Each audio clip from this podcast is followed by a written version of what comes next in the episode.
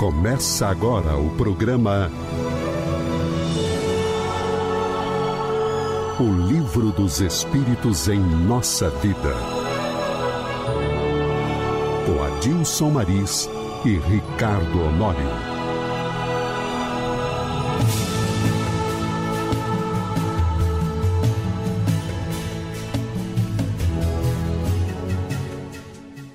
Olá, meus irmãos, meus amigos, sejam todos bem-vindos a mais um programa, O Livro dos Espíritos em Nossa Vida. Eu, Adilson Maris, da Comunhão Espírita de Brasília, meu caro colega, trabalhador, amigo irmão Ricardo Honório, do Grupo Peixotinho e também da Comunhão Espírita de Brasília. Seja bem-vindo, Ricardo Honório, para mais um programa. Muito obrigado, Adilson. E é, é bem lembrado, né? Agora eu já estou parte da comunhão também. É, Já nós, estou aqui. nós o fisgamos. É, conseguiram, né? Bom, hoje nós vamos dar continuidade, né? A- nós ainda estamos. Hoje, pessoal, hoje eu quero pedir um pouco de, de desculpa da, de vocês, caso eu venha ler errado, porque hoje eu esqueci né, o meu bate-óculos. Não, mas eu estou aqui, se você. Eu, vou- eu vou acompanhar também. É, eu, eu vou pedir perdão se eu fizer alguma leitura errada. Então, nós estamos no capítulo 4, Pluralidade das Existências, né? E no subtítulo Sexo nos Espíritos, questão 200. Isso. É isso daí a gente vai ver até onde a gente consegue ir hoje. Então vamos lá, pergunta. Os espíritos têm sexos? É uma pergunta que causa muita curiosidade, uma pergunta que causa muita dúvida, às vezes até algumas pessoas que estudam o espiritismo, no meu entendimento, respondem pela metade. É. O, essa pergunta, eu acho que antes de responder, é, é preciso que se faça algumas outras perguntas. Por exemplo, qual o conceito que você tem de sexo? Né? Isso é, É, importante. De que sexo você está falando? É. Né? É, eu lembro bem, Maris, antes de entrar na resposta efetivamente, é, uma coisa que eu aprendi é de que, por exemplo, todas as línguas do planeta que falamos, é, elas não, não distinguem a palavra amor, por exemplo. A palavra amor, ela é utilizada de várias formas, com vários conceitos, com vários sentidos. Em grego, a palavra amor, ela tem, ou melhor, o sentido de amor, ela tem quatro palavras para designar cada tipo de amor, né? O storgé, o, o, o eros para o amor, representado pelo sexo, e o amor ágape, que é o amor é, incondicional, o amor universal. Então, quando a gente fala de amor, na língua grega, tem que saber de que amor a gente está falando. Então, essa pergunta do, do Kardec para os espíritos nos leva a fazer uma. a, a considerar isso também. De que sexo você está falando? né? Por exemplo, o sexo no sentido do sentimento, da consciência, isso aí é uma coisa que independe da matéria e o indivíduo tem esse conceito de sexo em si. Uhum. Então, eu entendo que na espiritualidade, quando o espírito errante, sem o corpo físico, mas não podemos esquecer que dependendo do nível evolutivo do espírito, mesmo ele não tendo o corpo físico, o seu perispírito guarda as mesmas condições do corpo físico como se ele tivesse Da última existência. da última existência. Então ele permanece com as mesmas é, emanações fluídicas, digamos assim, dando a ele a, a- a ideia Uhum. de que tem ainda, que mantém ainda a sua polaridade sexual Uhum. masculina ou feminina. Só, só para o nosso ouvinte, que talvez Uhum. esteja começando a escutar, quando você fala assim, o espírito errante, só para a gente É, o lembrar... espírito errante, bem lembrado, Ah. Maris. O espírito errante não é aquele que erra do ponto de vista do contrário de acerto. né? O errante é o espírito que está na erraticidade, na espiritualidade, desencarnado. No intervalo entre uma encarnação no e outra. intervalo entre uma encarnação e outra. É porque às né? vezes a pessoa... Pô, Não, é, bem espírito lembrado. errante, É né? que a gente tem um linguajar já tão natural que a É. gente pensa que todo mundo sabe. É verdade. Muito bem.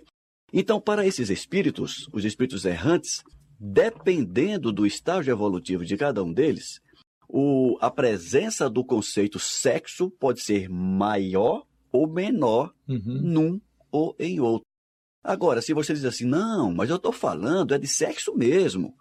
E- existe espírito homem e espírito mulher? Ok, então a gente. Deus me criou homem, Deus me criou mulher. Isso, então a gente foca, não é isso?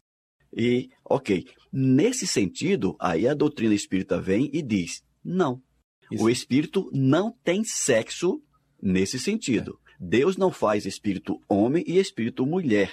Haja vista que a gente aí, eu convido aos nossos ouvintes a buscarem os nossos, Uhum. pro- nossos programas anteriores na questão 115 do próprio Livro dos Espíritos, onde a resposta do Espírito Verdade nos diz que nós fomos criados simples e ignorantes. E aí, naquela, naquela estrutura, olha, quando Deus cria o espírito, na verdade, ele cria o princípio espiritual. Porque quando nós falamos de espírito, é também a gente, você vem trabalhando no conceito de sexo. Uhum, E agora a gente também tem que relembrar o conceito de espírito. perfeito. Porque quando se pergunta assim, a gente já acha que nós já somos criados acabadinho, né? Eu, nessa estrutura, vamos dizer assim, já bastante desgastada, você um rapaz novo, belo, né? Jovem, Muito jovem, muito jovem. já foi criado pronto, né? Nessa forma aí. Bonito e perfeito. Desse jeito. Aí é lembrar assim, o conceito de espírito. né? Deus, quando nos cria, segundo o- o- os espíritos superiores, ele nos criou simples e ignorante, ou seja, nós, como princípio espiritual, porque antes da conquista da razão, aí vamos relembrar aquilo que a gente já falou lá atrás, Correto. antes da conquista da razão, nós somos princípio espiritual. Quando passamos no reino mineral, vamos para o reino eh, vegetal, depois ao reino animal e definitivamente adentramos ao reino hominal, que é o reino do espírito, ou seja, Humano. a- é- é a- o pensamento contínuo, a razão presente. Então veja, se lá atrás nós já fomos criados, nós fomos criados como? Então, que sexo nós falamos se o espírito lá atrás não tem essa estrutura complexa que hoje não temos? É, exatamente. Então ele não poderia, naquela estrutura lá atrás, nos criar masculino ou feminino, homem ou mulher. né?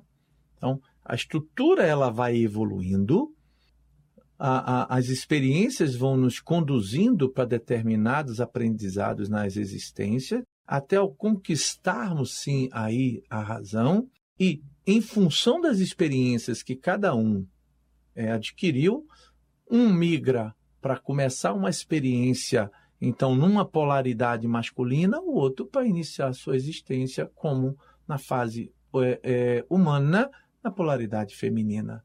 É, e nesse sentido, Marisa, a gente não tem como não lembrar do conceito de integralidade que a Joana de Anges nos traz, como homem integral. Uhum. E, e muita gente se pergunta, mas em, integral em que sentido? Integral no sentido de conhecer as duas vertentes, as duas alas, digamos assim, as duas asas do conhecimento. E eu não estou falando agora de intelectualidade e moralidade, estou falando das duas polaridades, masculina e feminina. Sim. Então, o, o- a doutrina espírita traz bastante luz sobre esse tema quando nos explica de que o espírito, agora já individualizado, Sim. ele precisa desenvolver experiências nas duas polaridades para que se torne um ser integral, Hum. completo, Isso. ciente e consciente das experiências promovidas tanto pela polaridade masculina como pela polaridade feminina. E- É interessante isso que, que você nos coloca também, é que assim, a, quando eu então tenho uma imersão no corpo físico, e esse corpo físico nós temos que lembrar o seguinte: as nossas vidas, ou seja, só temos na verdade uma única vida, as nossas existências, né? Uhum. as nossas existências, quando eu então mergulho na carne, eu venho com uma proposta. E dessa proposta, se eu tiver condições de fazer parte do planejamento, se eu já tenho uma certa estrutura espiritual evolutiva, eu posso escolher, sim, qual polaridade eu venho, qual a missão ou a provação pela qual eu vou vivenciar.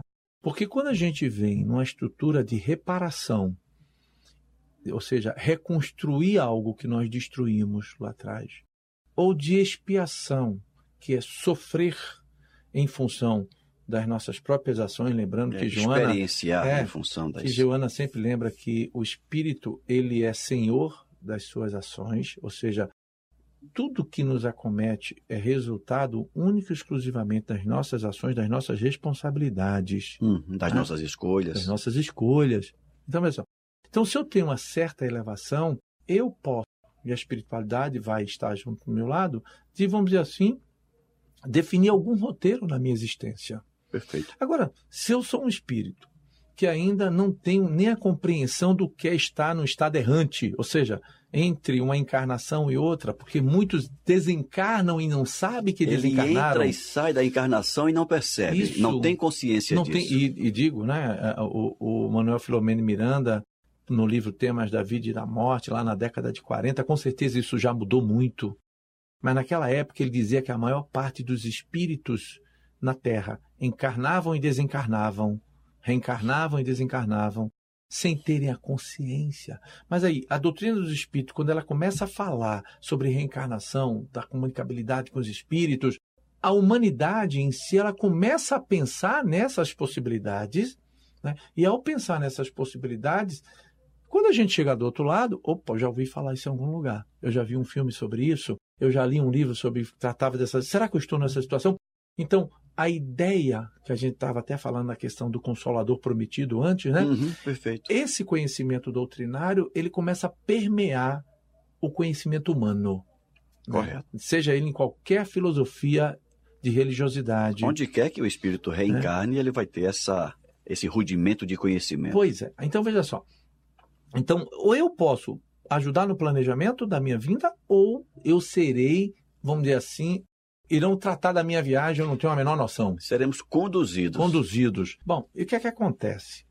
Nesse caso, quem vai definir a minha polaridade são as minhas necessidades de experiência. Bom, definido que a polaridade do Adilson é masculina, definido que a polaridade de Joana é feminina, nós temos que entender que a estrutura corporal ela tem algo a nos ensinar. né? Uhum. Os hormônios que geram a estrutura humana, seja ele masculino ou feminino, e se eu mergulho numa estrutura dessa, aquela, aqueles hormônios, as limitações físicas, psíquicas que possam acometer na formação do corpo físico, tem algo a nos ensinar. Então, a partir do momento, eu posso sim, em determinados momentos, me revoltar com o aparelho pelo qual eu vim renascer.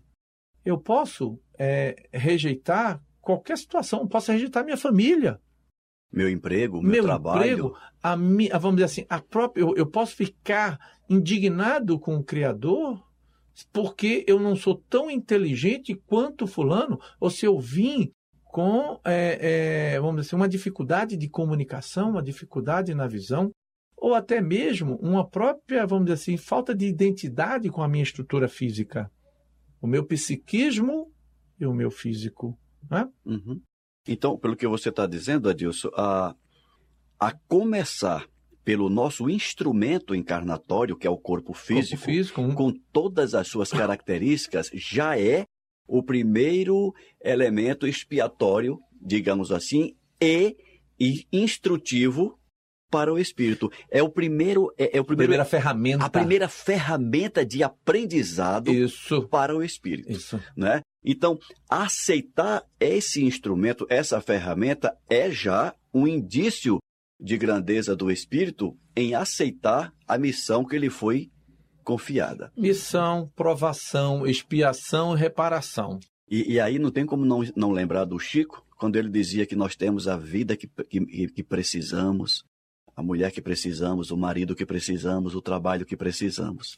E- é interessante quando você lembra disso, porque muitas vezes a gente que tem um convívio com as pessoas que adentram a casa espírita, e nós devemos respeito à condição humana sempre, né?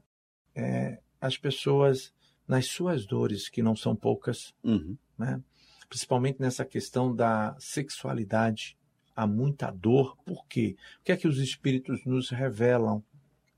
Que é onde nós mais nos afundamos. É a energia que mais leva o espírito ao fracasso. Sabermos lidar com as polaridades, com a sexualidade, com essa energia criadora. É um aprendizado constante e nos, vamos dizer assim, nos convida a uma um mergulho muito íntimo dentro de nós, uma consciência daquilo que somos, daí que quando a gente aprende o que o livro dos espíritos nos traz por meio, né, ele registra aquilo que a espiritualidade nos trouxe, que nós temos condições de compreender, é, nós começamos então a nos sentir mais completos. Né? Assim, de repente eu me sinto metade, ou eu me sinto é, incompleto, ou eu me sinto angustiado. Tolhido. Tolhido em determinadas coisas. Em algumas coisas. Em algumas coisas. Então, é, o conhecimento de quem eu sou e para onde eu vou me fortalece na atual existência. Porque é, seja na área da sexualidade ou não, né? de uma polaridade ou não. Às vezes até tem pessoas que reclamam porque eu não consegui um bom emprego, porque dentro de pouco emprego mesmo, ou seja, eu não quero ser ninguém famoso, mas eu gostaria de trabalhar com arte. Eu gostaria de trabalhar com filmes, eu gostaria música, de trabalhar né? com música, eu gostaria de trabalhar, vamos dizer assim, na engenharia, e, é, ou na medicina, ou na advocacia, ou na administração. Eu gostaria de falar, trabalhar na gastronomia, eu gostaria de trabalhar em qualquer área, se é o meu desejo. E, de repente, o meu desejo ele não se concretiza. Então, é, muitas pessoas se frustram e dessa frustração há um problema de sofrimento, de dor e sofrimento. E olha que eu estou pegando na, no trabalho diário das pessoas. Né? Então, o que, é que acontece? O que é que normalmente a gente faz? Nós transferimos as nossas dores. Achamos culpados. É. Né? É, atrapalhando o teu raciocínio, Maurício? Você não atrapalha, você esclarece. é, você usou uma palavra, a, a frustração. Né? É, eu, eu, diria que a frustração ela é inerente à, à condição do espírito encarnado. Uhum. É você se frustrar com isso. Porque nós trazemos, queiramos ou não, determinadas expectativas e é natural que nos frustremos com alguma coisa. O que não podemos permitir, além ou como consequência da frustração, é a revolta. Isso. Porque a revolta nos coloca no lamaçal dos mais terríveis que pode é, é, nos acometer na nossa existência. Porque ao nos revoltarmos, fazemos isso que você estava dizendo aí. Transferimos a responsabilidade para alguém como que se nós não tivéssemos nada a ver com aquilo. E a gente sabe que todas as consequências da nossa existência, elas, todas as consequências estão atreladas às nossas escolhas do passado. Isso. E do presente e do presente. A gente não pode esquecer, e esse é o um ensinamento muito patente que a doutrina espírita nos traz, é o ensinamento da nossa responsabilidade para com tudo que nos acontece. Isso. Nada nos acontece por acaso, nada nos acontece por castigo divino, nada nos acontece porque nos tornamos órfãos da paternidade divina, nada. E se nós partirmos do princípio de que Deus é bom e justo, vamos entender que se alguma coisa nos acontece, mesmo que nos desagrade momentaneamente, esta coisa está dentro dos princípios da bondade e da justiça de eu, Deus. Eu só queria só acrescentar no que você falou de Deus, ah. né? Ele é justo, ele é bom, mas faltou algo. Ele é misericordioso. Pois é. Porque aí, nessa questão da misericórdia, às vezes a gente diz assim: por que comigo? É. é. Por que comigo? Lembremos-nos que ali já está a misericórdia de Deus. Porque se fosse o olho por olho e o dente por dente. Ah, já não suportaria. Nós não suportaríamos. Né? Nós não suportaríamos. Então a, a misericórdia divina nos abraça e nos coloca num caminho onde nós tenhamos condições de passar pela experiência. Jesus já falava que nenhuma, é, vamos dizer assim, é, ação seria nenhuma aprovação, nenhuma experiência seria maior do que a nossa capacidade de vivenciá-la. Né? Então, vamos entender isso. Então, ao retornarmos então nessa condição da, da, da sexualidade, né, da, da, polaridade, ou seja, o sexo nos espíritos, eu queria também trazer um, um pensamento que é o raciocínio normal do próximo processo evolutivo.